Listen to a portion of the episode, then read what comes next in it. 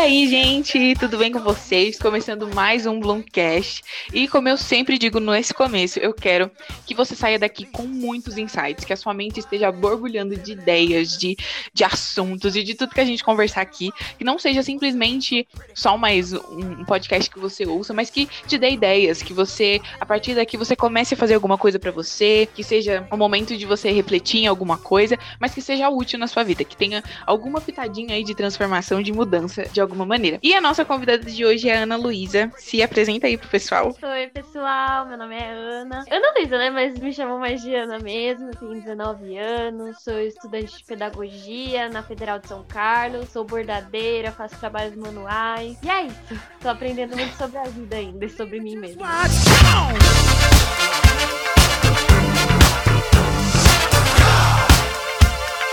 Don't believe me, just watch que a gente pode dar essa pausa para conversar, né? Porque só de trabalho viverá o homem. Realmente. Ai, mas eu amo esses tempos corridos. Hoje está sendo um dia corrido também. Acabei de terminar uma gravação, parei um pouquinho para dar um, um, jeito aqui, e aí já estamos gravando de novo. Mas como, quando que você teve essa ideia da gravação? Tipo, foi um projeto que surgiu na sua cabeça mesmo? Ou você já queria faz tempo? Na verdade, eu vi, tipo, pelo crescimento, sabe? Tipo, o uhum. podcast tá muito em alta agora, né? E eu falei, cara, é uma coisa que eu acho legal, é um negócio que eu acho bacana. E eu queria fazer uma coisa, tipo assim, eu tô cursando jornalismo, né? Então eu queria fazer alguma coisa, eu queria começar a produzir alguma coisa. Porque eu acho que é legal, né? Tipo, você ter algum projeto assim na faculdade, fora os trabalhos que você faz na faculdade, para ter como portfólio também, né? Se alguém perguntar, ah, que, que você já fez alguma coisa, sabe? Ter alguma coisa para apresentar. E aí veio disso, sabe? E aí eu falei, ah, beleza, já tô querendo fazer um projeto, porque não fazer um podcast, que é uma coisa que tá em alta, e eu falei, ah, então vamos lá, né? Aí conversei com algumas pessoas, o pessoal super me apoiou, e aí um menino da minha faculdade, ele ele tem um podcast também, né? Que é o ah, Papo 10. O, o podcast dele no dia que você me mandou o seu. É, eu, eu segui ele no YouTube também. É, então, eles têm o podcast deles lá. E assim, eles têm, sei lá, um ano, né? Tô começando, tem um mês, eles têm um ano aí, né, de vivência de, de várias coisas. E aí a gente conversou, eles me chamaram para eu participar de um, de um podcast dele, de um episódio deles. Aí gravei, achei super legal, saí, tipo, super feliz, que eu falei, gente, caramba, eu, eu tô entrando no lugar certo. Sim, e aí, né? Sim, e aí, tipo, sei lá, umas três semanas depois eu já comecei o meu, né? Porque na época, quando eu gravei com eles, eu já tinha criado, né, o Instagram, mas ainda não tinha episódio, não tinha nada ainda, tipo, né? Tava só esperando. Mas aí, tipo, depois que eu conversei com eles, eu falei, realmente, tô indo pro lugar certo, tô fazendo a coisa certa. E aí estou aqui, né? e tá feliz, isso que importa. Ai, muito, muito, muito feliz. Aí eles, eles me perguntam, né? Porque eles têm essa, essa vontade, assim, né? De que o negócio seja muito mais do que só hobby, né? Eles querem que o negócio cresça. E eles me perguntaram, e aí, Yasmin, o que você tá fazendo pro negócio, pro negócio crescer? Não sei o quê. falei, gente, essa não é a minha missão. Não quero que cresça. Por mim, pode continuar desse jeito, gostosinho, de eu gravar e, e ser só um hobby do que ser um negócio, assim, sabe? Acho que vai ficar um, mais Sim. pesado, assim, pra esse lado. Nossa, cara, eu tenho muito esse sentimento com a maioria das coisas na minha vida. Eu sinto que toda vez que eu começo uma coisa nova, eu tenho medo dessa coisa virar trabalho. Porque, por exemplo, eu comecei a bordar e não era para virar um trabalho. Foi uma coisa que foi uma coisa que tipo assim, eu fiz para dar um presente pro meu namorado e e deu, aí as pessoas começaram a me perguntar, você vende, você vende, você vende, tipo, ah, estudante ferrada, não tem dinheiro, é, eu vendia brigadeiro na escola, tipo, para conseguir grana no uhum. ensino médio. Só que com a pandemia, é, eu não tinha mais como vender. Tipo, eu tinha meus clientes lá, fiéis, tiravam uma rendinha boa por mês lá, conseguia, se eu quisesse sair, se eu quisesse comprar alguma coisinha para mim, eu não tinha que ficar pedindo pros meus pais. E aí, quando veio a pandemia, eu fiquei lascada, tipo, e não foi fácil, sabe? Tipo, minha mãe ficou um tempo parada por conta da da empresa dela, que ela é faxineira, né? E a empresa parou um tempo porque o, o, os patrões dela não tinham mais serviço, né? Tipo, porque tudo parou. Uhum. E aí a gente teve um pouco de dificuldade nesse começo. Eu falei, cara, eu vou vender. E aí no começo eu fiquei muito preocupada. Muito preocupada. Eu pensei, nossa, eu não vou gostar mais de bordar, não vou gostar mais de bordar. Só que eu sinto que hoje em dia, cada nova criação, eu tenho um gosto maior por isso, porque parece que eu tô me aperfeiçoando, sabe? No Sim. começo eu tinha muita dificuldade e eu ficava muitas horas pra entregar uma coisa boa pra uma pessoa. Tipo, ah, a pessoa tá pagando, então eu tenho que ficar horas e horas e horas fazendo isso aqui pra ficar perfeito. E era difícil, porque eu não conhecia muito, mas agora parece que a gente aprende vivendo, sabe? E, e para mim tá sendo muito bom, mas eu tenho medo de alguma hora parar de gostar. Até agora não.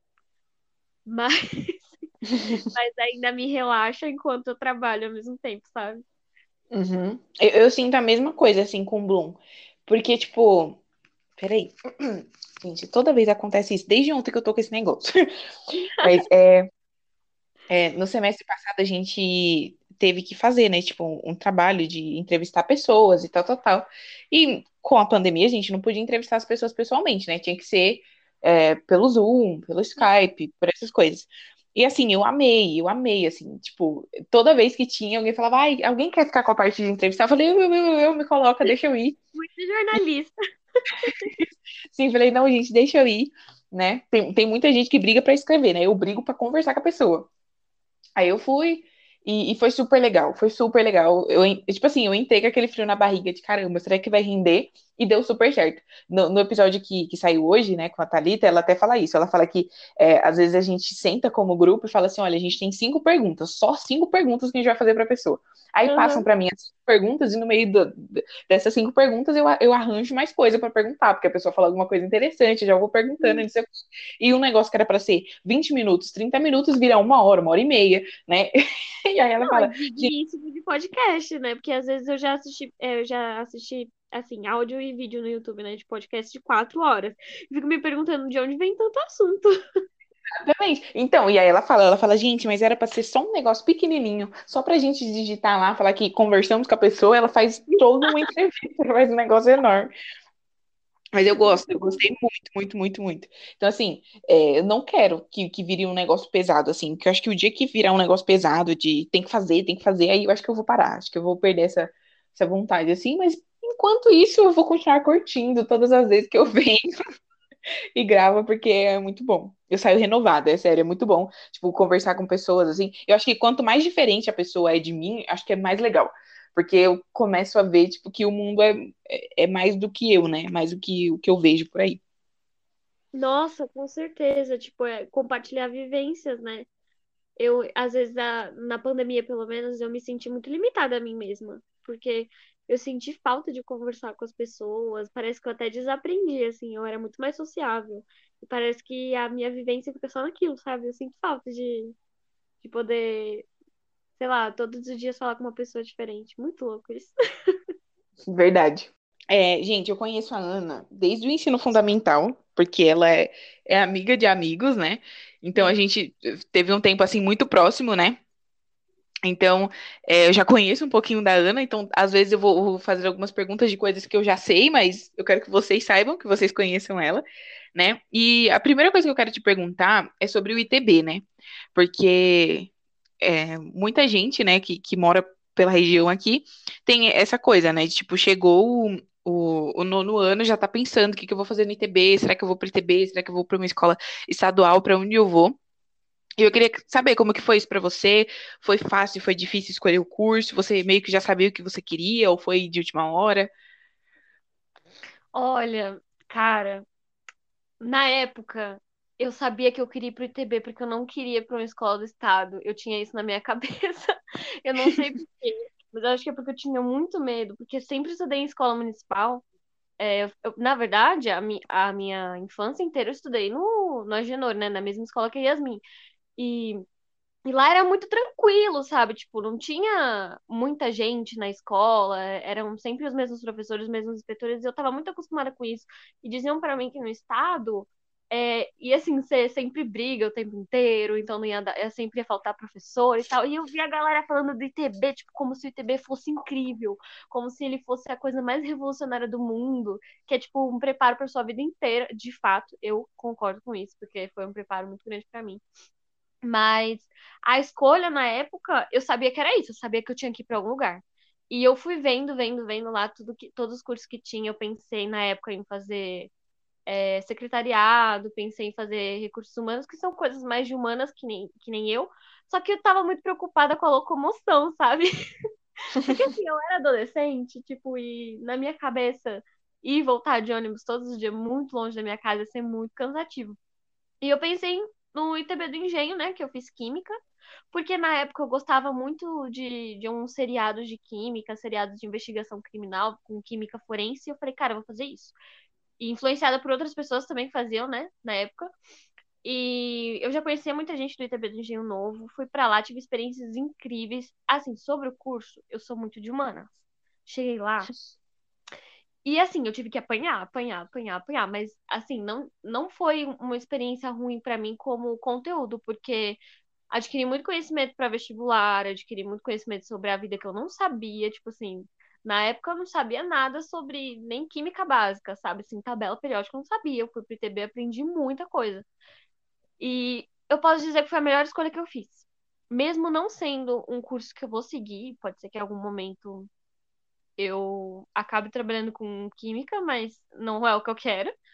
Por mais que isso não seja o que eu quero seguir, eu acho que foi a melhor escolha que eu fiz, porque eu conheci pessoas incríveis, adquiriu muito como. Sabe quando você sabe que aquilo não é o que você quer e você descobre o que você quer? É, foi isso para Uhum. mim. Tipo, foi a oportunidade de descobrir o que eu queria. E aí eu descobri que eu queria ser professora, porque os professores do ITB do Engenho eram sensacionais. E foi isso, assim, para mim, aquele lugar foi incrível. Não poderia ter feito escolha melhor. É engraçado porque é, eu entrevistei pessoas que também passaram pelo ITB e todo mundo fala a mesma coisa. Tipo, é, por mais que sejam, tipo, lugares diferentes, né? Mas todo mundo fala a mesma coisa, que não se arrepende, que se pudesse faria de novo. Então, muito legal, né? Porque todo mundo é, tira o melhor, né? Eu- pelo menos é isso que eu percebo, que todo mundo consegue tirar o, o melhor do ITB assim. E é muito bom porque você realmente consegue fazer, tipo, muitas, muitas amizades, né? Tipo, é, e como você disse, né? Tipo, é meio que um ponto-chave pra gente descobrir o que que a gente quer, quer fazer Uhum. da vida, assim, né? As pessoas vão, vão nos ajudando nisso, né? Porque tem gente que já entra com a cabeça formada, sabendo o que, o que quer fazer, e tem gente que descobre ali, né? Acho que é muito legal, Cara, é uma ponte. Sinceramente, na minha sala, pelo menos, todo mundo no primeiro dia de aula disse que queria fazer medicina. E foi muito engraçado, porque, assim, todo mundo lá, medicina, medicina, medicina, eu falei que eu queria fazer química forense, e, e no começo eu realmente queria, sabe? Tipo, depois eu vi que não queria. E a galera que queria medicina, hoje em dia, tipo, tá em coisas totalmente diferentes. Alguns foram pra área da química, muitos, é, é, poucos, na verdade, foram. Mas, assim, foram se descobrindo. A gente, quando a gente é adolescente, a gente tem uma ideia totalmente diferente do mundo. E aí vai vendo que, na verdade, não é o que a gente quer, né? E pode ser que eu mude de ideia de novo. Então, todo dia eu sou uma pessoa diferente, praticamente. Sim, é verdade. E, é- e faz parte da vida, né? Acho que isso de você, em algum momento, querer uma coisa e em outro momento querer outra é totalmente normal, né? A gente passa por esses processos e, e acho que isso é legal, né? Porque faz a gente descobrir um pouco mais sobre nós mesmos. Essa questão Sim, de, ah, o que eu vou fazer? Pra onde eu vou? E às vezes acho que esse- esses momentos de transição são muito legais pra gente ir descobrindo, né? E avançando assim. Mas me conta, teve alguma coisa assim que, tipo, por mais que você não era a sua área e tal, mas alguma coisa assim que te marcou muito no ITB, que você lembra com muito carinho e tal? Nossa, eu acho que todas as apresentações que eu tive que fazer de Spotec eu só participei de duas, né? Mas a Spotec, que era a feira que a gente apresentava nossos cursos. é, Teve uma época da Spotec que eu fiz lá seis mil sabonetes. Tipo, fiquei. Eu adorava ir pro laboratório para isso, sabe? Tipo, produzir coisas que eu realmente gostava. É, sabonete, perfume, sais de banho, todas essa... essas coisas assim. A gente pro- é, podia produzir produto de limpeza também. E essa parte eu gostava. Eu não gostava muito quando era uma coisa mais, sabe, não tinha muita finalidade daquilo pra minha vida, que eu falava, nossa, nunca que eu vou é, analisar ferro e não sei o quê. Aí eu não gostava muito, mas toda essa questão social que eu tive de apresentar o curso para as pessoas, eu falava com muito amor do curso, sabe? Por mais que não fosse o que eu queria seguir. Eu lembro que o pessoal até me zoou na época, eu apresentei química forense, é, análise de digitais é, como que você descobre as digitais na, no local do crime. E as pessoas ficaram, nossa, você fala do curso assim, como se fosse a coisa mais incrível do mundo. Falei, Naquele momento pra mim era, sabe? Tipo, porque eu queria muito que as pessoas viessem para aquele curso também. E, assim, tipo, de, desses, desses momentos sociais, assim, foi o que eu mais gostava. Eu era muito engajada também na, no Grêmio, eu era representante de classe, eu tinha uma banda no ITB. Então, assim, pra mim foi tudo, assim. Eu falo que o ITB da Genoa foi incrível para mim por todas essas relações. Além do curso, é, eu guardo só carinho por aquele lugar. Porque a banda, para mim, foi o que me sustentou em toda a minha formação. Porque tinha dias que eu não aguentava mais, sabe? Tipo, eu ficava, nossa, quanto conte conteúdo eu tinha. No total eram 19 matérias, né? Não eram 19 matérias sempre, mas é, era muita coisa. E aí, uhum. às vezes tinha quatro, cinco provas na, na, na, mesma semana e banda ao mesmo tempo, e Grêmio. E aí, quando eu ia pra banda, eu podia destrinchar, sabe, assim, todos os meus sentimentos e para mim foi incrível. Foi muito bom. É, eu lembro do, do finalzinho, assim, né, do, do, do, nono ano, você falando um pouco sobre isso, né, de, de, química forense, todas essas coisas, que você queria trabalhar em lugares de crime, essas coisas assim. E eu, vou ser sincera, que eu sou essa pessoa, eu já devo ter dito isso aí, vocês já devem ter me ouvido falar isso, que eu tenho os meus, os meus, é, meus preconceitos, né, tinha alguns preconceitos, e esse era um deles, eu falava, gente, mas por que que tem gente que quer estar tá em cena de crime, que quer estar tá lendo essas coisas, gente, pra que isso? Nossa, ficava agoniadinha. E aí hoje eu sou a pessoa que ama ver vídeo criminal, ver vídeo de perícia, ver vídeo dessas coisas todas. E eu amo, amo, amo, amo, amo. Porque eu falo, gente, é muito legal. E se eu pudesse, eu iria para fazer química forense, gente. Eu ia querer estar lá. porque eu não, não sei se eu teria estômago, mas eu queria estar lá. A gente ama enquanto não é com a gente, né? Porque na hora lá de... é, tem a, a tia do meu namorado, ela fala sempre, ela fez farmácia.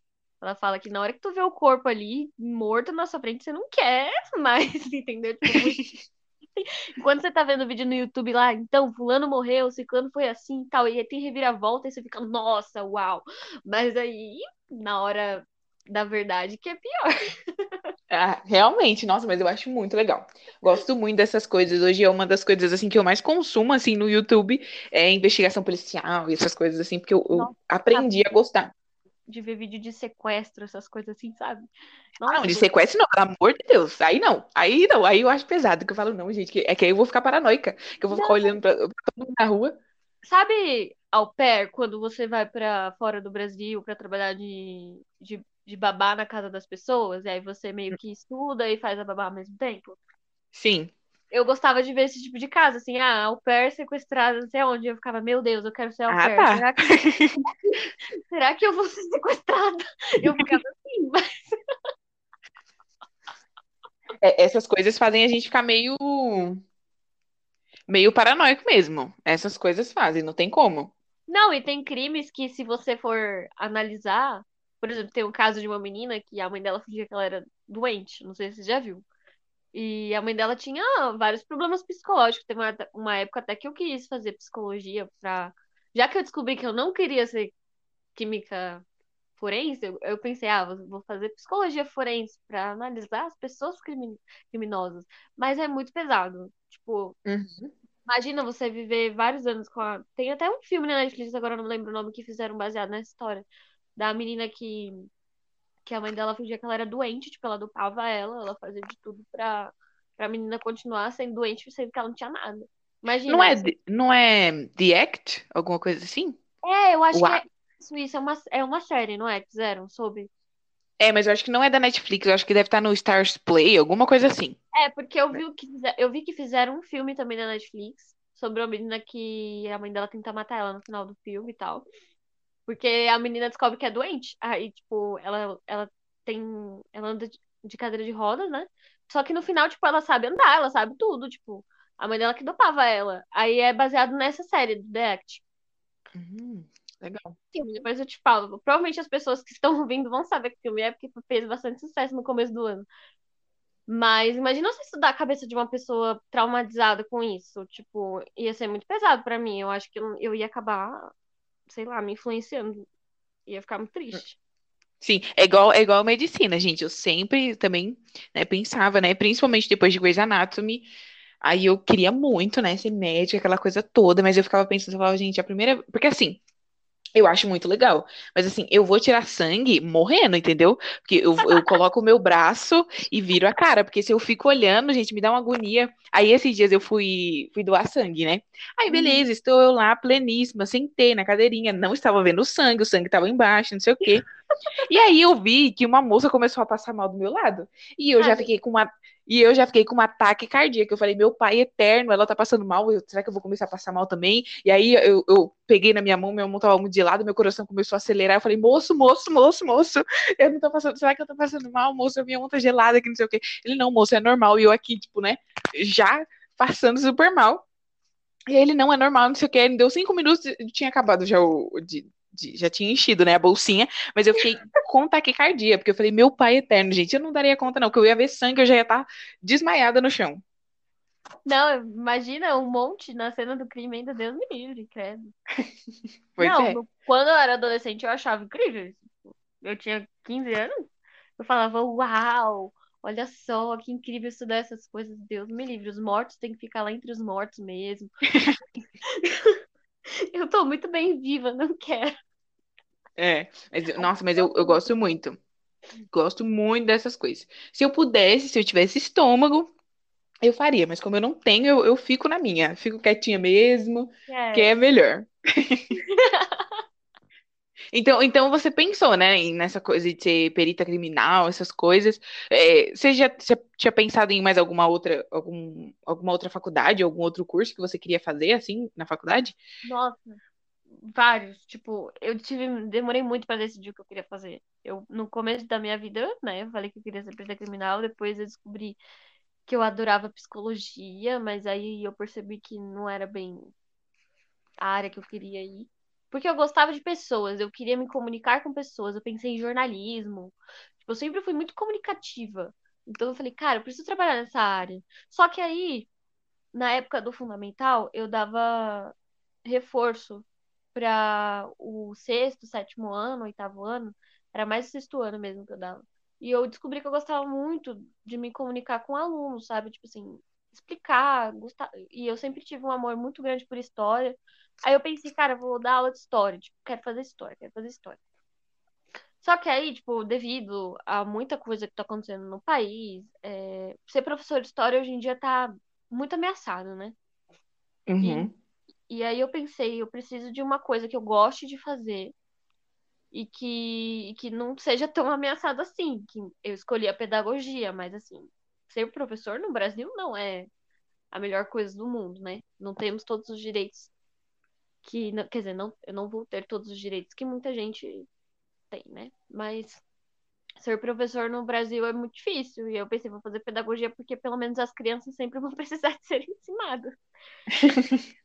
E eu fui babá um tempo, sabe? Eu acabei me apegando muito a essa coisa de educação infantil, porque quando eu era babá, eu gostava de ensinar. Era uma menininha de, de quatro, cinco, ela tinha quase cinco anos. E ela queria aprender, sabe, as coisas. Eu ficava ensinando pra ela, eu gostava muito. Então, eu sempre tive esse, esse despertar de ser professora, de trabalhar com comunicação, assim. E aí acabei escolhendo a pedagogia. Mas eh, passou muita coisa pela minha cabeça. Eu- teve horas que eu achei que eu não sabia o que eu ia fazer. Eu pensei até em fazer relações internacionais, porque eu pensei, cara, se eu gosto de me comunicar, eu gosto de línguas, gosto de intercâmbio, esses negócios assim, vou fazer relações internacionais. Mas hoje em dia tá mais concorrido que medicina. Praticamente pau a pau, né? Dependendo da universidade que você vai entrar. Então, eu, eu pensei, cara, eu não vou. Não tenho tanta inteligência assim. É que, na verdade, eu não sou tão inteligente em matemática, né? Aí Aí não ia dar, mas. Mas tô muito feliz com a escolha que eu fiz. Eu fiquei assim, né, tipo, muito feliz assim por você, porque eu jurava que você ia pra história, porque você falava muito e eu via muito assim, né, o seu amor assim por história, então eu jurava que você ia pra história, mas assim, também não, não é, não é muito longe, né? Tá, tá por ali. Não, é. Não, na verdade, é, uma coisa que me ganhou em pedagogia foi, o, foi a, a diversidade de matérias, porque assim, eu vou ter, tipo, história, eu vou ter sociologia, filosofia, E são coisas que, que eu gosto muito. Então, em história, infelizmente, eu teria, assim, voltado para aquilo. Agora, é, em pedagogia é muito mais amplo. E no futuro eu posso fazer uma faculdade de história com menos tempo do que uma pessoa que faz assim que, que vai fazer o vestibular, né? Como primeira faculdade. Aí eu posso fazer história é, um ano ou três anos, sabe? E eu já fico como professora de história. Nossa, Aí eu muito vou ter legal. de carreira, né? Sim, é uma das coisas que eu penso. Estava até falando isso na última, na última gravação, que, tipo, eu amo história. Sempre amei, assim, gos- sempre gostei muito, assim. Eu acho que os professores que eu tive de história também ajudaram bastante, né? Porque eu gostava da matéria e gostava dos professores. Então, é, eu sempre gostei muito. É, é uma das coisas que eu penso, assim, sabe? Num futuro, fazer história, assim, porque eu amo muito, assim. Eu acho que enriquece muito, né? Principalmente que eu sou jornalista, saber história é fundamental. Sim. Então, enriqueceria muito. Mas eu amo, sempre amei história, assim, é uma das coisas que, que eu gosto, assim. E eu acho muito legal é, essas coisas assim de, de escolher carreira e profissão e tal, porque você acaba descobrindo várias outras inteligências que você tem, né? Porque muitas vezes a gente pensa só na inteligência acadêmica e esquece outras coisas. E as Sim. outras coisas, elas têm que ser levadas em consideração também, né? Não, com certeza. Teve muito tempo que eu me achava muito burra só porque eu não sabia matemática. Mas, na verdade, eu sabia matemática o tanto que eu precisava para o que eu queria fazer no futuro, sabe?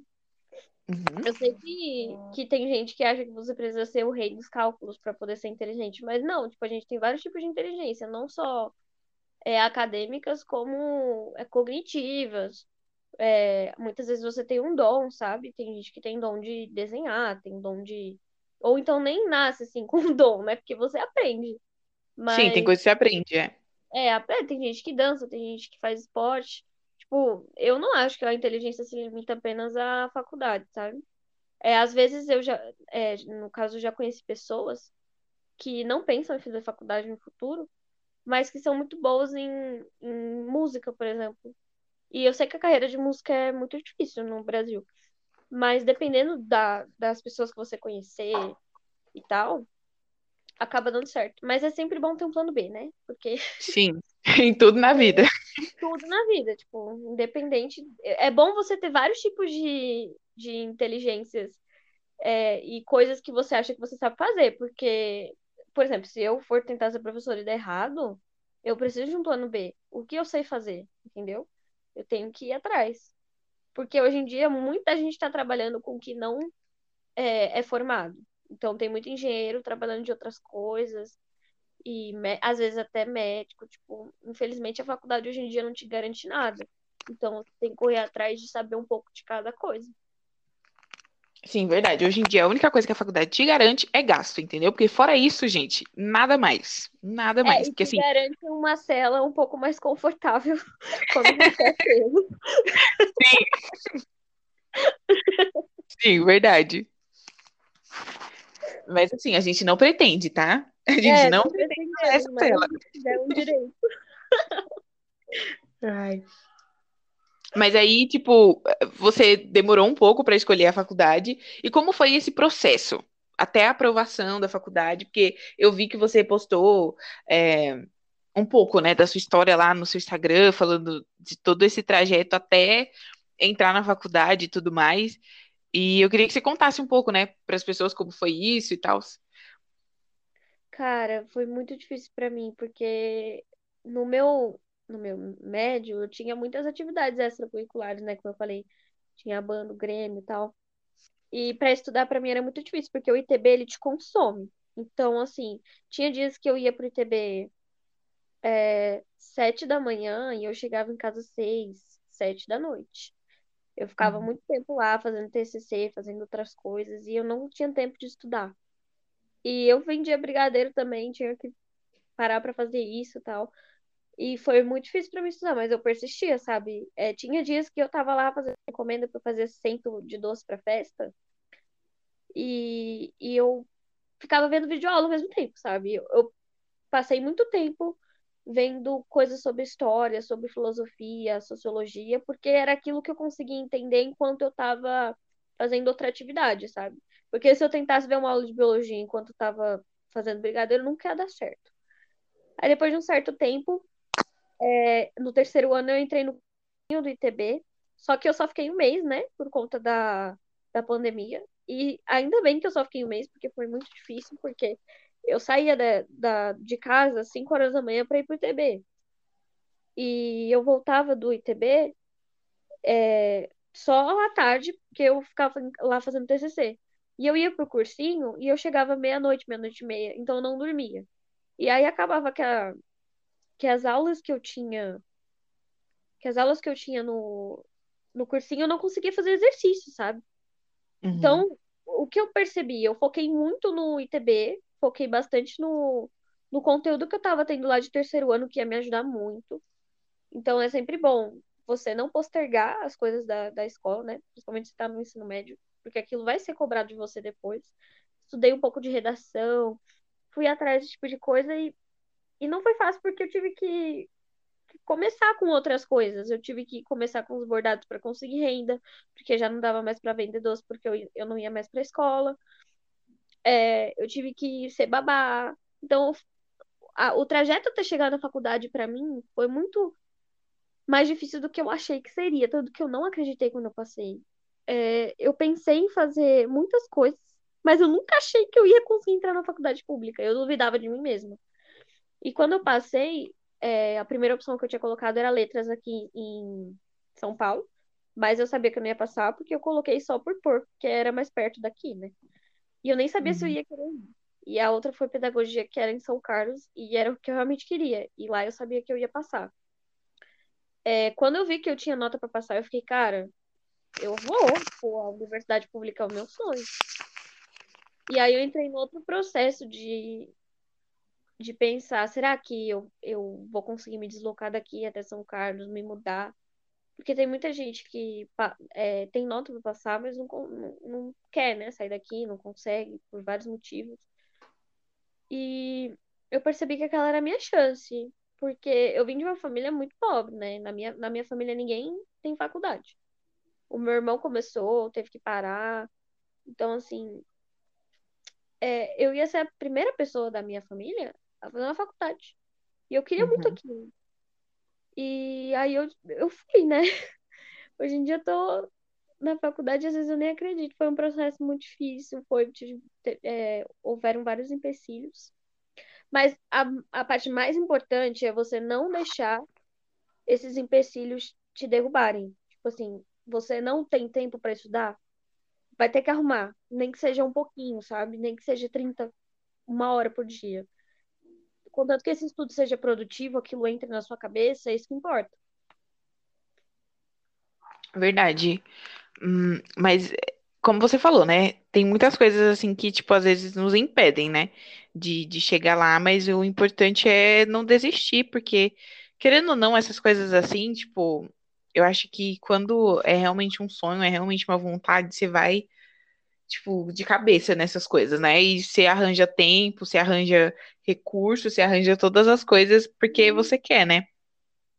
E principalmente quando você sabe, né, da onde você veio e o quão grande é você estar tá indo para um lugar como esse, aí, tipo, é muito maior, né, do que você mesmo. É, não, e quando é que eu ia ter outra chance dessa, né? Sei uhum. Sim, é. verdade.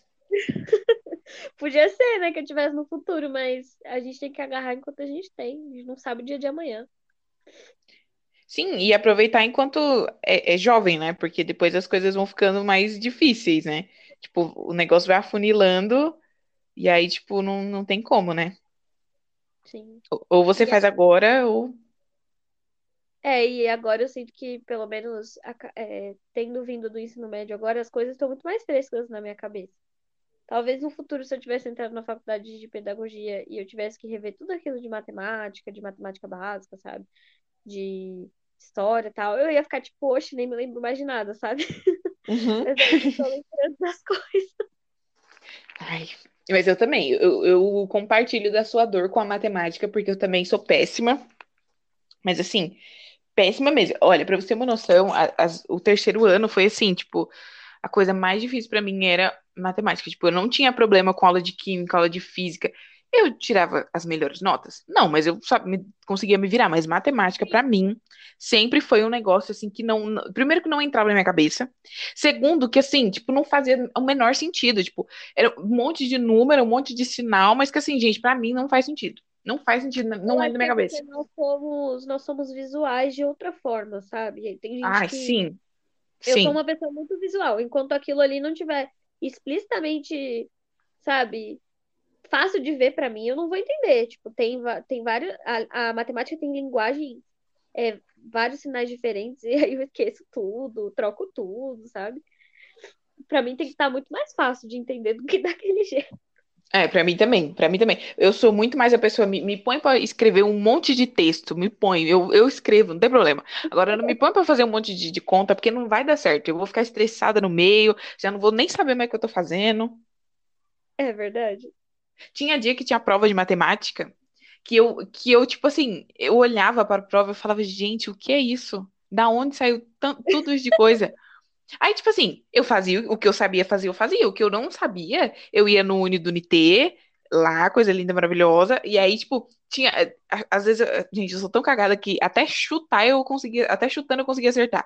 Aí eu, Eu fazia um. Aí eu fazia um chute lá qualquer, tipo, eu usava uma outra lógica totalmente longe da matemática. Aí eu Eu chegava ali, aí eu chegava ali, tipo, né? Aí eu acho que, tipo assim, aí a- tava lá. É, aí, número 17, tipo, como as alternativas, né? 17, 18, 20 e 22. Aí eu fazia lá todo o meu Paranauê, aí chegava, aí chegava no 20. Mas eu falava, 20 não, gente, eu acho que deve ter um pouquinho a mais. Aí eu ia no 22. Aí, aí a professora ela ia fazer Eu correção. muito assim. Eu, uma vez eu passei no OBMAP chutando. Eu nunca fui de fazer o OBMAP, tipo, inteira a prova, sabe? Aí teve um dia que eu fiz, sei lá, duas, três questões, o resto eu chutei tudo. E eu passei, eu fiquei tipo assim, como assim eu passei? Eu não quero ir pra segunda fase, não, vou ser humilhada. Aí não fui. Nossa, e realmente. Aí, aí, tipo, quando, quando a professora ia fazer revisão, alguma coisa assim, né? Tipo, da prova, ela falava, gente, é assim, assim, assim que faz, que não sei o quê. Aí eu tinha amigos que eram bons em matemática, que, que tem aquele, aquele povo que gosta, né? Que, tipo, fica revoltado quando não acerta, né? E aí eu acertava, eles não acertavam. Eu falava, Yasmin, mas qual foi seu raciocínio pra chegar aqui? Aí eu explicava meu raciocínio pra eles. Tá, Aí eles olhavam pra mim e falavam, Yasmin, mas cadê a matemática nisso aí? Porque eu não tô vendo. Eu não tô vendo a importante matemática é aqui. o importante é chegar na resposta, gente, independente do raciocínio. Exatamente. Eu sempre disse isso, sempre disse isso, entendeu? Mas assim, nunca, nunca fui, nunca fui muito boa, não. Mas Eu assim, também já no ensino médio por pessoas que sabiam, porque na minha sala, como algumas pessoas queriam medicina tal, tinha, tinha um amigo meu que ele fez TCC comigo, inclusive, e ele, é- ele queria fazer física. Ele, hoje em dia ele faz física na USP. E ele era um gênio da matemática. E todos os meus trabalhos eu fazia com ele. Então, assim, ele tem possível. Ele era muito paciente. Eu, assim, acho até que foi, ele foi abençoado com toda aquela inteligência, porque é impossível uma pessoa ser tão inteligente assim. Mas, Mas tudo bem, né? mas eu fui muito carregada. Eu fui muito carregada por ele. Se não fosse ele, talvez eu tivesse reprovado muito em matemática. Ah, eu também. Tinha vários amigos, assim, que, que gostavam mesmo, mas eu mesma. uh-uh. Mas, mas assim, também era super, era super uma troca, né? Tipo, eu era super boa em humanas, eles super bons em exatas, então a gente fazia o combo lá e tava, tava tudo Sim, certo. Aquilo, sim, aquilo que era eles não sabiam. isso. Eu, eu dava. É até errado falar isso, né? Mas eu dava cola de matemática, de matemática não, de história pro menino da minha sala, e ele me dava cola de matemática. Uma troca justa, olha isso. Na minha sala, na minha sala era engraçado porque eu tinha um amigo que eu falo, eu falo que ele que uma da- das coisas zoando ele, né? Eu falo pra ele assim que uma das coisas que ele domina muito na história é as curiosidades, porque tipo assim, você pergunta qualquer curiosidade histórica pra ele, ele sabe, ele sabe te dizer a fonte, ele sabe dizer o ano, ele sabe te dizer tudo. E eu falo, gente do céu, né? E aí eu zoava ele, né? Aí toda a prova de de história, porque eu sempre gostei muito, a gente, e tanto que a gente discutia nas aulas de história, assim, a professora ficava tipo, gente, eu tô querendo dar aula e vocês estão querendo discutir na minha aula, é sério isso? E aí, e a gente. Exatamente. E aí, é, toda, toda a prova, assim, né? Aí ele vinha. E aí, quando você tirou na prova? Aí eu, ai, tirei nove. Ele, ai, eu tirei oito e pouco, que não sei o quê. Aí eu ficava zoando, né? Ficava falando, é, também, né? Só sabe, É, eu falava, nossa, mas também, né, só as curiosidades históricas não dá pra colocar só numa prova só. Tem que ir dividindo, né? E aí ele ficava muito bravo, mas assim, era muito engraçado, porque a gente ficava é, nessa, nessa disputa aí pra ver quem ia melhor em história. Mas assim, tipo, tanto que a gente era figurinha carimbada nas aulas de história. Tipo, todo mundo dormia nas aulas de história e a gente tava lá, ou um brigando com o outro, ou fazendo pergunta pra professora, e não sei o quê. Tanto que a minha professora eh, do, do ensino médio, eu nem chamava ela pelo nome, eu chamava ela de rainha. Falava. Aí ela, ela, ela fazia chamada nela, Yasmin é eu, presente, rainha. Aí ela olhava assim, tipo, meu, tem como você parar? Isso era muito engraçado. O povo tudo dormia e a gente tava lá, tipo, na aula de história. Era muito gostoso, muito gostoso. Nossa, eu adorava, era o que aliviava a pressão no ITV pra mim, porque tinha dias, ah, inclusive a aula de história, era o dia que assim, eu, é, por dia eu acho que eu tinha sete aulas, quando tinha aula extra, né? Aí era tipo assim, seis aulas de, de química, era química, física, matemática, química, química, e Deus me aí, livre. e aí tinha história. E aí eu aguardava o dia inteiro pra história. Aí chegava a história, todo mundo tava cansado do dia, ficava dormindo. E eu ficava na primeira carteira falando, sim, professor, fale tudo, rei. Não era que não falava rei, que rainha que nem você, né? Mas eu ficava tipo, nossa, você sabe tudo. Gênio. Aham, Nossa, desse jeito, desse jeito. Sempre amei. Sempre foi uma, uma das coisas assim que eu, que eu mais gostei. E eu me empenhava de verdade, eu me empenhava. E tal. E era muito engraçado, porque aí todo mundo falava assim, né, que tipo, eu era a preferida da professora de história. Aí teve um dia que perguntaram pra ela, né? Falou assim: "Não, mas é, é verdade que a Yasmin é a sua preferida, não sei o quê?" Ela ficou toda sem graça. Ela: "Não, gente, eu gosto de todo mundo, que não sei o quê." Falei, "Gente-" Aí eu falei: "Gente, vocês Professor é assim, entenderam, o né?" professor sempre fala, não não há filho preferido, parece até pai. Aham. Falei, gente, vocês já entenderam, né? Mas foi muito engraçado. Mas ela sempre foi, tipo, muito maravilhosa. Mas, assim, o ITB foi muito bom pra mim, assim, nessa questão de professores, né? Tipo, nossos professores do ITB não, não tem pra ninguém, assim, tipo, eles são muito bons, são muito empenhados, assim, eles fazem até mais do que eles deveriam fazer. Sim. Não, e os meus professores, eles sabiam muito entender não só a vida acadêmica do aluno, sabe? Ele, eles entendiam a vida pessoal, sabe? Eles eram Uhum. sei que se você tivesse algum problema, tipo, o professor tava lá pra você e ele percebia, sabe? É, tinha um professor meu, geografia, quando eu entrava na aula meio cabisbaixo, sei lá, tipo, teve um dia que eu fui de manhã que eu botei o capuz, né? Falou, Ana, o que que tá acontecendo? Você tá bem? Aí eu falei, não, professor, eu tô muito cansado. Você tá dormindo direitinho? É o cursinho, né? Você precisa descansar. Aí, tá, professor, é difícil, sabe? Eles sabiam entender quando, quando alguma coisa dava errado, sabe? Sim, isso é muito, muito legal. É, e é, no meu ITB era assim também. Eles já sabiam, assim, quando via alguma coisa diferente, eles já chamavam a pessoa no canto, vamos conversar, o que tá acontecendo.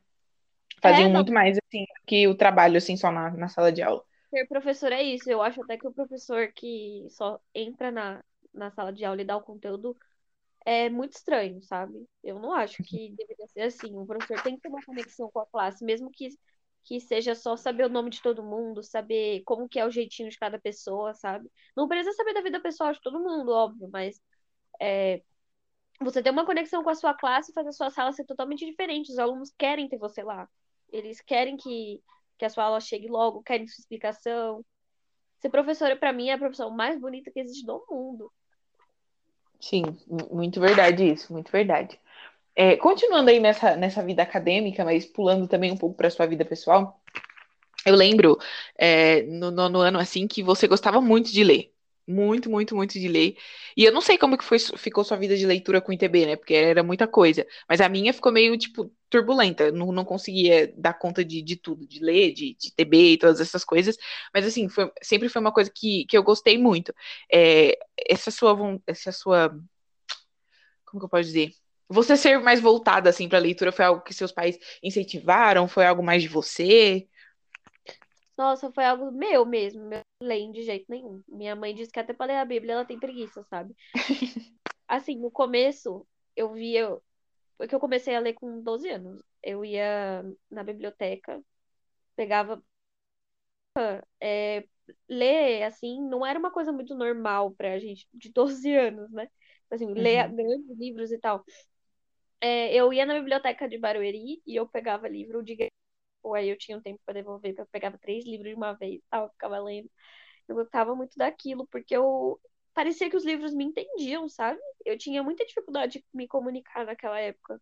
Aí eu fui crescendo, fui vendo que eu não tinha muito tempo para aquilo, infelizmente, sabe? Infelizmente no ITB eu abandonei muito a leitura. Eu lia o que era, sabe, tipo assim, leituras obrigatórias do, da FUVEST, ou então é, leitura do próprio ITB. No ITB eu percebi a leitura mais para. Por exemplo, quando eu queria ler alguma coisa assim sobre o que aconteceu em tal período histórico e tal, eu lia mais para isso. Agora, no meu fundamental, eu lia muito como coisa para escapar da, da necessidade de, de, como é que eu posso dizer, comunicação, que depois eu descobri que era uma coisa que eu gostava muito. Aí teve uma época que eu lia três livros, assim, por semana. Eu ficava horas e horas lendo. Dia que eu nem almoçava, eu ficava lendo, lendo, lendo direto e eu gostava muito. Uhum. Aí, naquela época, eu lembro até que eu fazia seminários sobre os livros e eu adorava aquilo, me dedicava muito para aquilo. E hoje em dia eu, eu leio pouco, infelizmente, pela falta de tempo, mas ainda sou muito apaixonada pela leitura. Então, quando tem alguma coisa que eu me interesso e falo, nossa, isso aqui eu preciso ler, aí eu me dedico, me dedico e falo, vou terminar esse livro.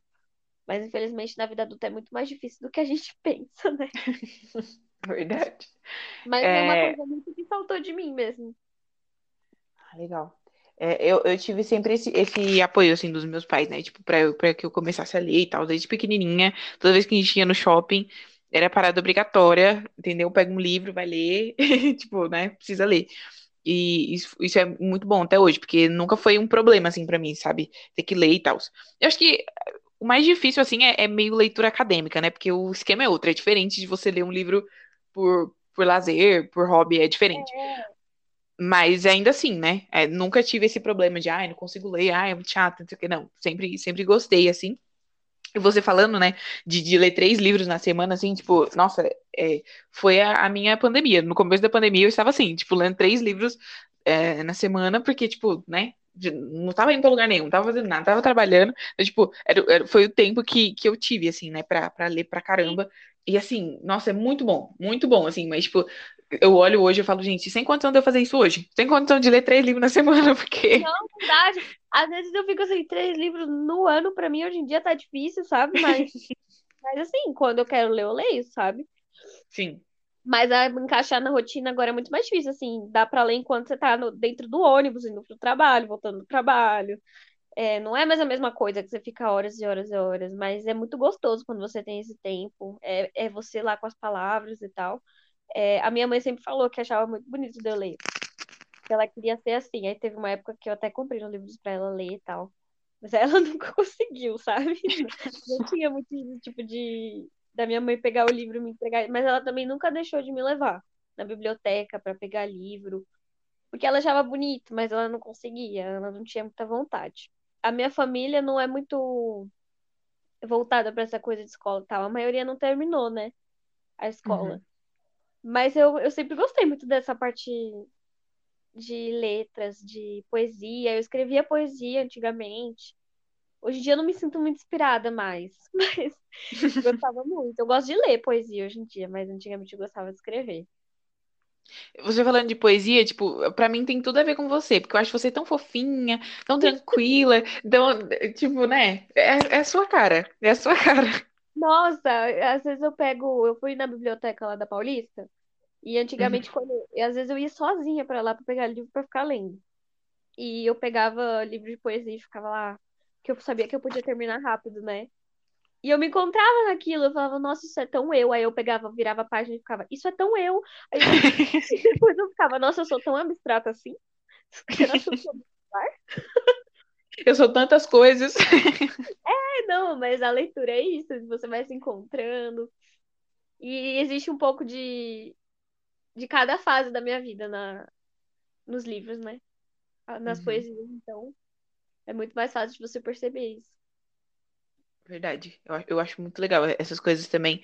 No, no primeiro episódio do Bloom, a, a Thalita, ela foi a primeira convidada, ela falou isso. Ela falou assim que ela lê é, para ser tirada, né, daquele momento que ela está vivendo e ser levada para um outro lugar, para uma outra dimensão, para uma outra história, porque eu acho que a leitura é isso, né, é tirar a gente do nosso mundinho e levar a gente para um outro mundo tão é, real, né? Tipo, porque parece real pra gente, né? Enquanto a gente tá lendo. Eu acho que leitura também ela, ela, ativa muito a nossa criatividade, né? Porque a gente tem que pensar, né? Tipo, a gente tem que montar. A gente tem as características ali dos personagens, dos lugares, mas a gente tem que pensar isso na nossa cabeça, como que vai ser as coisas. Tanto que é até legal, assim, quando você é, lê livros. É, com pessoas assim próximas a você, e aí você, tipo, pensou o personagem de uma maneira, e a pessoa pensou de outra, você fala, não, mas fulano é desse jeito, é, tipo, e aí você. Live action, que, tipo, você vê que o personagem não tem nada a ver com o que você imaginou, então não tem nada a ver com a descrição do que foi, foi falado no livro. Eu ficava muito chateada com essas coisas. eu falava, nossa, mas não tem nada a ver com o que eu pensei. Sim, a minha amiga, ela, eu tenho uma amiga que ela gosta muito de da Cassandra Clare de instrumentos mortais, essas coisas, né? E aí a Netflix fez a série, né? Shadowhunters. E assim, eu amei a série, né? Tipo, eu, eu comecei a ler os livros por conta da série, porque eu amei mesmo, tipo, eu maratonava, tipo, e eu, eu sou da época que, tipo, eu tinha que esperar a semana, né, porque eu, eu assisti em tempo real, então, tipo, lançou o primeiro episódio, depois só na outra semana, então, assim, toda semana eu tava... Disso. É, lançava de pouquinho em pouquinho. Sim, não era igual agora, que é essa loucura, né? Que lança tudo num dia, no mesmo dia você já assiste. Não, tinha que esperar a semana ali. E é um negócio recente, né? Tipo, é uma série recente, mas eles ainda estavam fazendo isso. E aí eu lembro que, tipo, eu amei, eu falei, nossa, gente, maravilhoso. E quando eu lia, eu, eu conseguia ver o, o, os personagens da série ali no livro, né? E aí a minha amiga que já tinha lido os livros e tudo mais, ela falou: "Eu odiei essa série, porque os personagens não tem nada a ver com a descrição e não sei o que. Olha fulano, não tem nada a ver, não sei o que". E até hoje ela não consegue assistir a série porque ela fala que ela não não é o que estava na cabeça dela.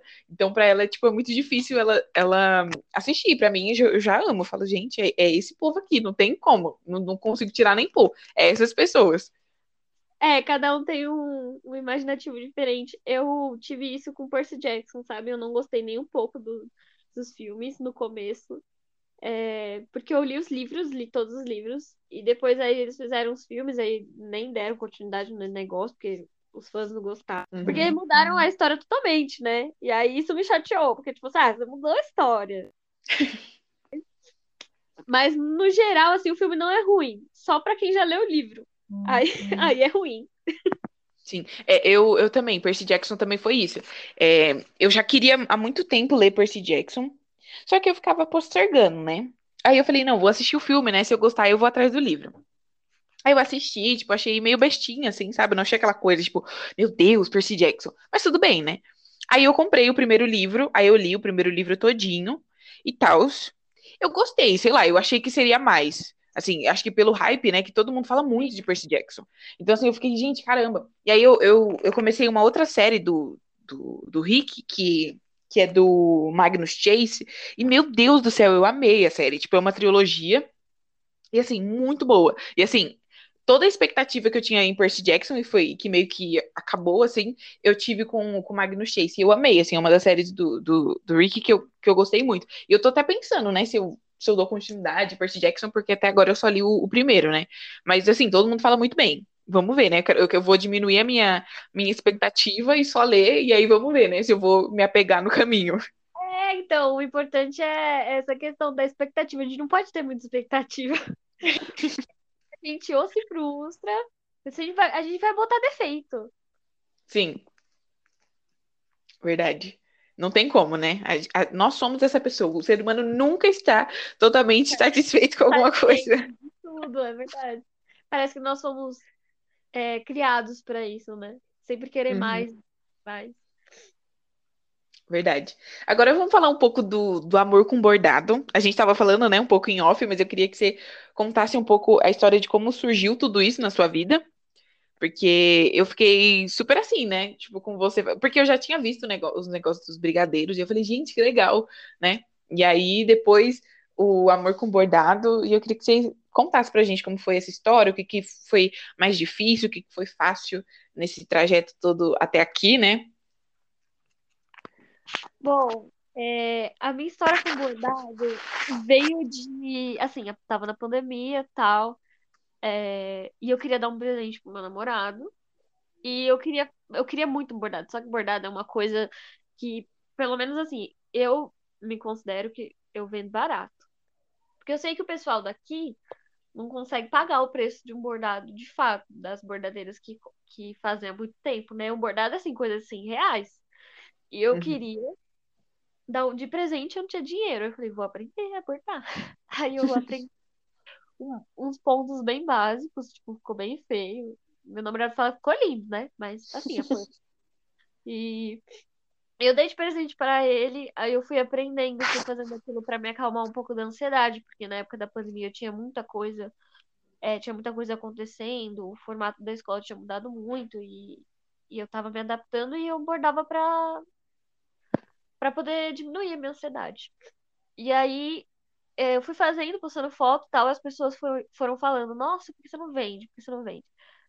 Aí teve um dia que eu me senti encorajada a vender, porque eu falei, cara, se tá todo mundo perguntando, meu namorado sempre falava, você devia vender. E eu não tava mais conseguindo tanta grana com os brigadeiros, porque eu vendia muito na escola e, e aí acabou que eu não podia mais ir pra escola vender. E sair de casa pra vender também não era opção, né? No meio de um caos pandêmico. E aí eu falei, vou preciso de alguma coisa que eu possa fazer em casa mesmo, sozinha. E aí eu pensei, vou vender meus bordados. Aí eu postei tem retorno. Eu sou assim, muito, negativa no começo com as minhas coisas, mas eu não deixo de fazer, sabe? Eu sou o tipo de pessoa que vai com medo mesmo. Uhum.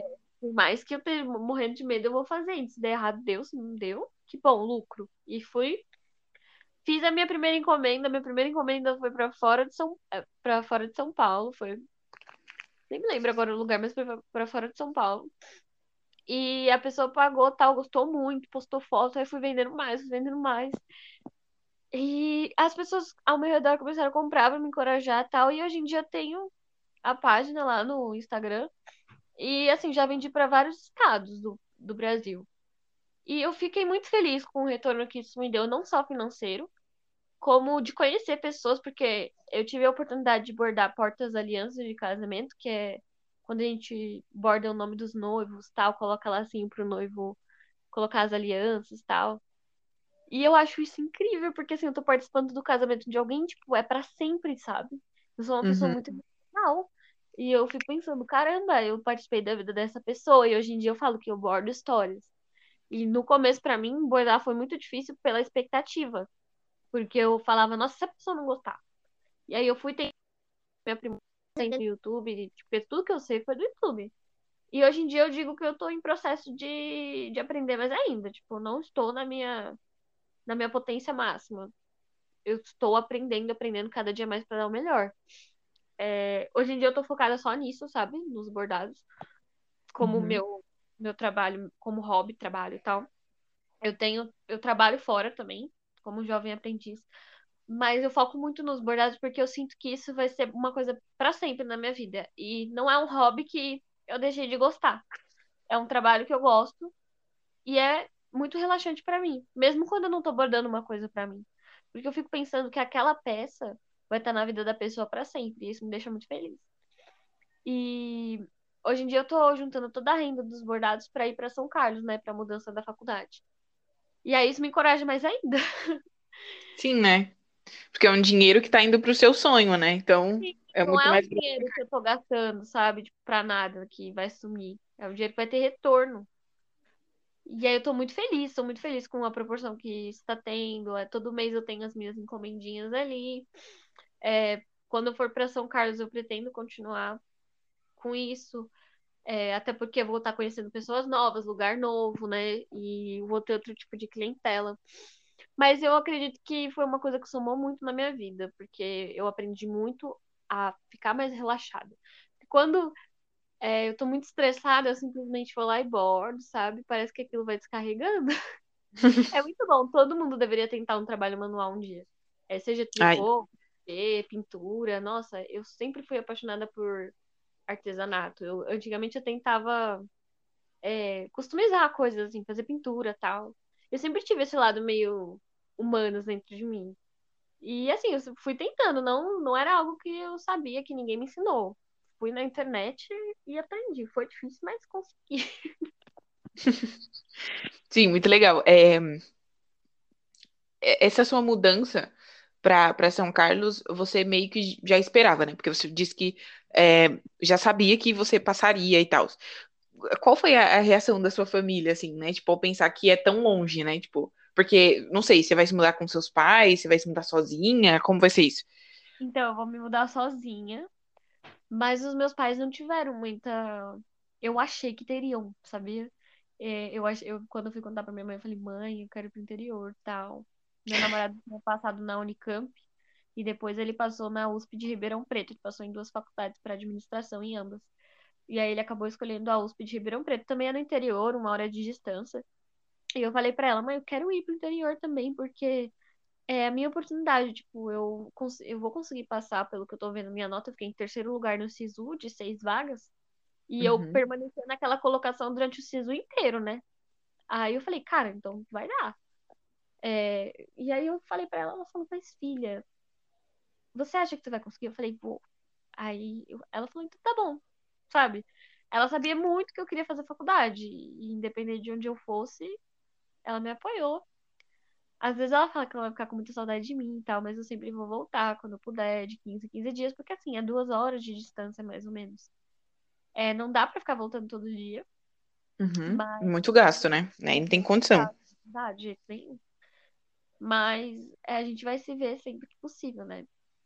E assim, é uma oportunidade para mim de evoluir mais ainda, porque vou estar saindo da casa dos meus pais, vou ter que aprender a me virar sozinha na vida. E isso me preocupa um pouco. Mas eu acho que eu vou conseguir. De todo jeito, eu vou ter que dar um jeito. Ah, sim, com certeza, com certeza. Mas eu acho que essas coisas, assim, elas nos moldam muito. Eu acho que é, pra vida, assim, né? Tipo, é, eu acho que deveria ser uma, uma coisa válida, assim, para todo mundo. Eu acho que nem todo mundo tem essa oportunidade, mas eu acho que é muito bom, assim, ter esse momento de, de, de, se virar sozinho, né? De, de andar com as suas próprias pernas, né? Por um tempo e, e ver como, como é as coisas, né? Porque é fácil, né? Tá no seu ninho ali, é confortável, tipo, você, você tem pra onde voltar, né? Se der alguma coisa errada, você corre pra lá. Mas quando é só você, você fala, caramba, e agora? O que que eu faço, né? Tipo, não tem como eu ligar pra minha mãe, porque ela tá em outro lugar, não tem como ela me ajudar agora, né? Não, e uma coisa que eu sempre tive na minha cabeça era que eu ia ficar aqui. Tipo, eu olhava a minha vida como se fosse só aqui em Barueri, sabe? Isso não é uhum. verdade, cara. O mundo é imenso. E existem várias possibilidades de coisas que eu posso fazer. Pode ser que daqui a um tempo eu vá fazer intercâmbio, pode ser daqui a um tempo que eu não esteja mais no Brasil, que eu esteja em outro lugar trabalhando fora daqui. Ou não, pode ser que eu fique aqui, só que em outro estado. É, são tantas possibilidades, eu não posso me limitar a uma coisa só, só o que eu conheço. Até porque senão eu não vou ser um ser humano rico de experiências. Essas coisas não vão agregar na minha vida, na minha construção. Eu vou estar só ali na minha caverna, como se fosse a caverna de Platão, sabe? Uhum. E, assim, eu acho que eu vou voltar de lá daqui a um tempo um ser humano novo. Porque eu sinto que aqui eu já evolui bastante em Barueri, mas agora eu preciso encontrar as novas Anas que eu posso ser. Sim, isso é muito real. É, mas eu não sei se, se é todo mundo que tem essa sensação, mas às vezes quando, sei lá, eu, eu vou para algum lugar e tal, igual esses dias a gente foi, eu saí, né, com uns amigos, a gente foi no Jardim Botânico e tal, e aí eu fiquei olhando as ruas, assim, e vendo. É porque, assim, eu não sei se é porque, tipo, eu já tô tão acostumada a viver aqui, que às vezes eu olho e falo, gente, mas tem gente que mora aqui também. Como será que é viver aqui? Como será que é ter uma casa aqui? Como será que é, tipo, é ir no mercado, é fazer, sei lá, as coisas mais simples e mais bobas, assim? Às vezes, para mim, é difícil ver essa, ter essa visualização de que, assim, fora daqui, tem pessoas que vivem, tem pessoas que comem, tem pessoas que fazem as mesmas coisas, assim, tipo, só que em outros lugares, sabe? Só que em outros bairros, só que, sei lá, no, na Zona Norte, na Zona Sul. Tipo, existe vida nesses lugares também, né? Porque eu só moro aqui, que eu vejo só as coisas daqui, que não existe vida em outro lugar. Mas, mas às vezes, para mim, é meio tipo, caramba, tipo, olha essa casa, olha isso, sabe? Porque, tipo, querendo ou não, tipo, é, todo lugar, assim, tem uma maneira diferente, né? Tem uma cultura diferente, assim, por mais que seja no mesmo estado. Mas, assim, eu fiquei chocada, que eu falei, gente do céu. E, e, sabe, bateu aquela coisa de, tipo, caramba, tipo, é muito mais do que eu, sabe? É muito mais do que a minha vidinha ali, tem mais gente, sabe? Uhum. Uma coisa que, que eu acho que eu vou estranhar muito é o fato de lá ser interior, porque aqui eu tô tão acostumada com o fato de que, tipo, se eu descer um pouco a rua, eu vou ter um bairro cheio de banco, cheio de, de é, sei lá, shopping, parking e tal, porque Barueri é uma cidade muito industrializada. E eu sinto que acho que eu vou estranhar um pouco disso, porque lá, pelo que eu percebi que o galera tava falando, é que tem bastante é, roça, esse tipo de coisa, assim, sabe? É, é, a galera mais tranquila nessas casas que dorme de porta aberta, que dorme assim, tá trancadinha. E eu fiquei, cara, como assim? Tipo, o pessoal do hoje tava falando, gente, a gente nem tranca a porta pra dormir. Eu fiquei, como assim? Meu Deus. Trancar a porta pra dormir, você é espancado, morto, assassinado. Exatamente. E lá é uma vida muito mais leve, muito mais tranquila, sabe? Aqui a gente tem muita preocupação, sabe? Se, tipo, os ônibus vão passar no horário certo, se a gente não, se a gente vai atrasar um pouco, não vai conseguir chegar, é, sabe? E aqui é uma cidade muito lotada. Eu quero poder conhecer lugares diferentes, que as pessoas têm uma, uma visão de mundo diferente. Porque, querendo ou Uhum. não, eu acho que aquelas pessoas devem ser muito mais tranquilas do que aqui, porque é mais agitado. Com certeza. E, e eu fico, toda vez que eu penso em interior, eu sempre, eu sempre lembro de, de, de, de rodeio, essas coisas. assim. Então, tipo, eu tenho, eu tenho uma visão muito diferente do que eu acho que deve realmente ser o interior. Eu imaginava a galera com, com sabe, trator. esses Aham. negócios. Só que engraçado que no grupo de pedagogia falaram isso. Eles falavam, gente, literalmente, tem dia que é muito mais normal eu ouvir o motor de um trator do que eu ouvir um carro. Tipo, eu nunca vi um prédio na minha cidade, mas é a galera que mora mais, é, não em São Carlos em si, mas nas cidades pequenininhas perto, sabe? Que tem, tipo assim, três, Aham. é, 10 mil habitantes. E aí a galera fala, eu nunca vi um prédio. Eu fiquei tipo, como assim, sabe? Aí é muito assim isso que você falou. Alô, galera de cowboy, alô, galera. Exatamente. Todo mundo, todo mundo de bota de couro, chapéu, entendeu? Aquela coisa bem característica. É isso que eu penso quando, eu- quando eu penso no interior, assim. Mas eu sei que não, né? Que, tipo, é, a vida é normal. tão bonitos. Nossa, tipo, é. E eu gosto muito de natureza, né? Essas coisas assim. Então eu fiquei muito feliz por essa parte. Tem, tem... Na faculdade tem pato, tem, é, tem bichinho, sabe? Eu fiquei, nossa, nunca que eu ia ver uma, uma faculdade daqui de, de Barueri, eu ia ver um Realmente. Mas muito legal essas coisas, muito legais. Eu não sou muitas pessoas, a pessoa do bicho, entendeu? Eu- se fosse eu, eu já ia ficar meio de longe, ia falar oi, patinho. Mas assim, bem de longe. Mas assim, né? Super legal. Tem gente que gosta, tá vendo? Tem, tudo, tudo na vida tem que ser um equi- equilíbrio. Tem, tem que ter gente que gosta, tem que ter gente que não gosta. Porque eu sou a pessoa mais medrosa desse universo, assim. Eu tenho, eu morro de medo de, de, de lagartixa, você não tem noção. Eu, é eu ver e eu já fico branca, já fico morrendo, já fico me tremendo toda. Nossa, mas lagartixa nem faz nada. Nossa, eu não tenho medo de Não, é lagartixa. porque, não. é porque na minha cabeça eu tenho uma associação. Assim, as lagartixas, elas são parentes dos dinossauros. Os dinossauros Meu foram Deus! extintos. Os dinossauros foram extintos. E aí a gente teve o, o- a, a família dos répteis ainda continua. A gente tem o senhor jacaré, a gente tem a dona lagartixa. A dona lagartixa passou por uma evolução muito maior do que a do seu jacaré, entendeu? Então, ela é astuta. Ela parece que não, mas ela é. Ah. Ah, mas as galinhas, eu tenho medo de galinha, sabia? Por Porque que que você tem medo de galinha? eu tenho medo de galinha, porque elas são muito rápidas. Que ficar na galinha, ela vai e mete o bico em você, não tem isso não. Eu tenho medo de galinha, e eu associo um pouco isso também. Caramba, galinha veio daquela- era, sei, você é louco, o bicho é muito, muito forte.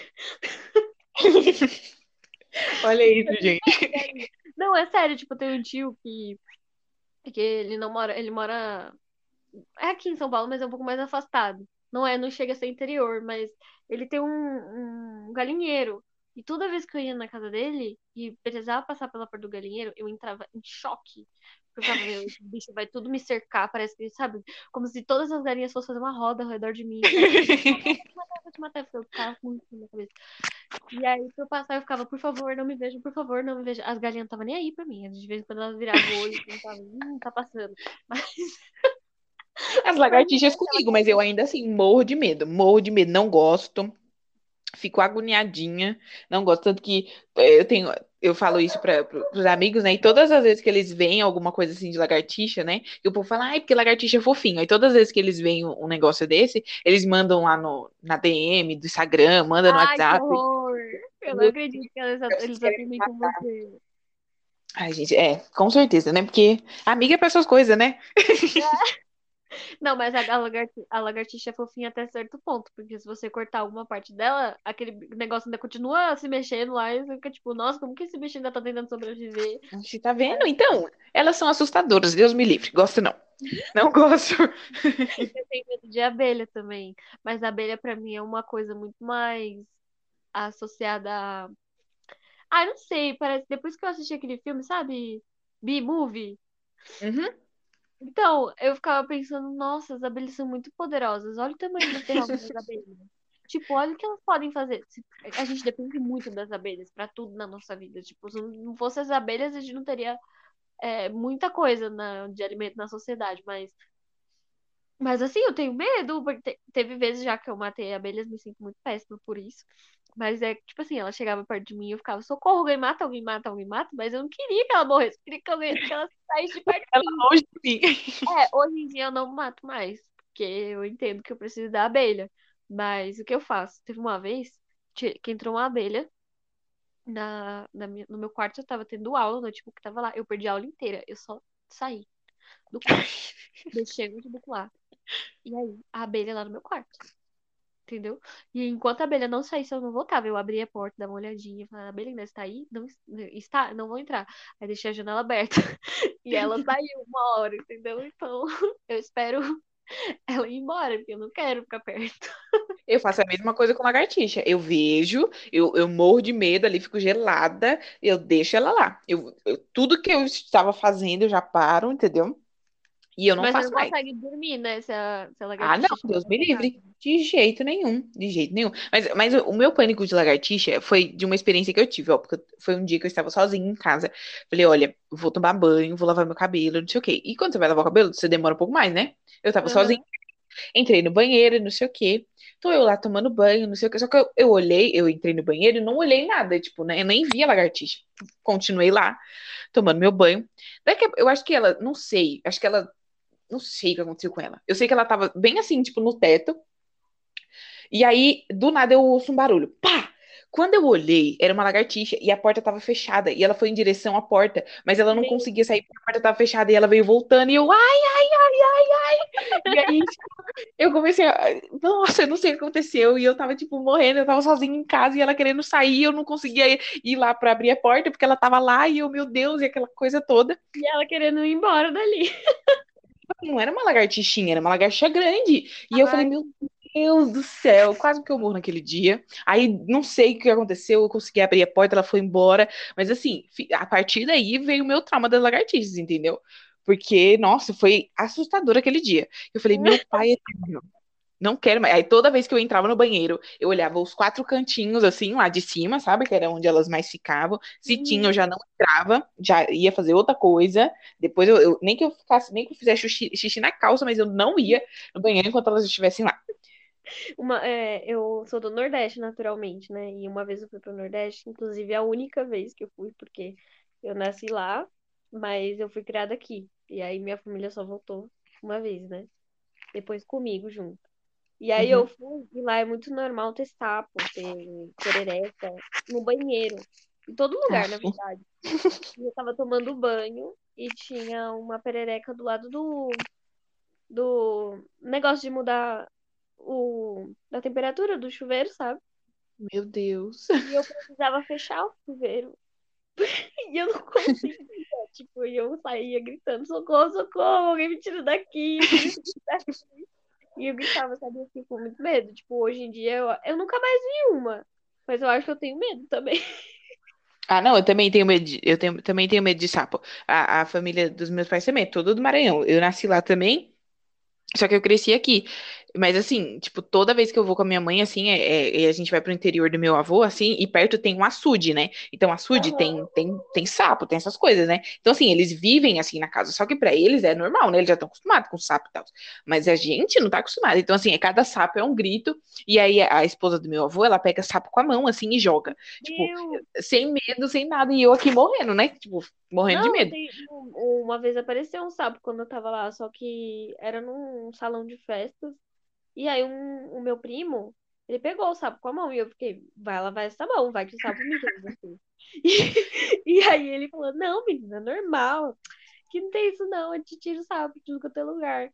E eu, eu fiquei preocupada com isso. Eu pensei, se o sapo tiver alguma doença? Então, gente, não, pelo amor de Deus, não gosto dessas coisas, não gosto. Eu, toda essa família dos répteis aí não é comigo, eu tenho agonia. Acho eu que, acho que é o que mais. ninguém. Eu acho ah, que não é. Certeza rejeitados pela sociedade. Mas o que mais me dá agonia, assim, é, é, o aspecto da pele deles, assim, sabe? Então, me dá uma agonia, assim, aí eu não, não gosto. Fico longe. O, o mais longe que eu consegui ficar. Ai, meu Deus.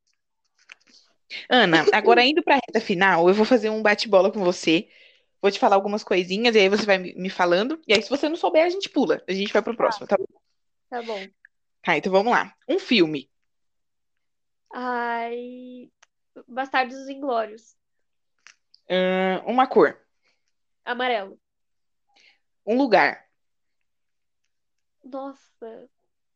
É, Natal, Rio Grande do Norte. Um livro. Um livro. As vantagens de ser invisível. Uma comida.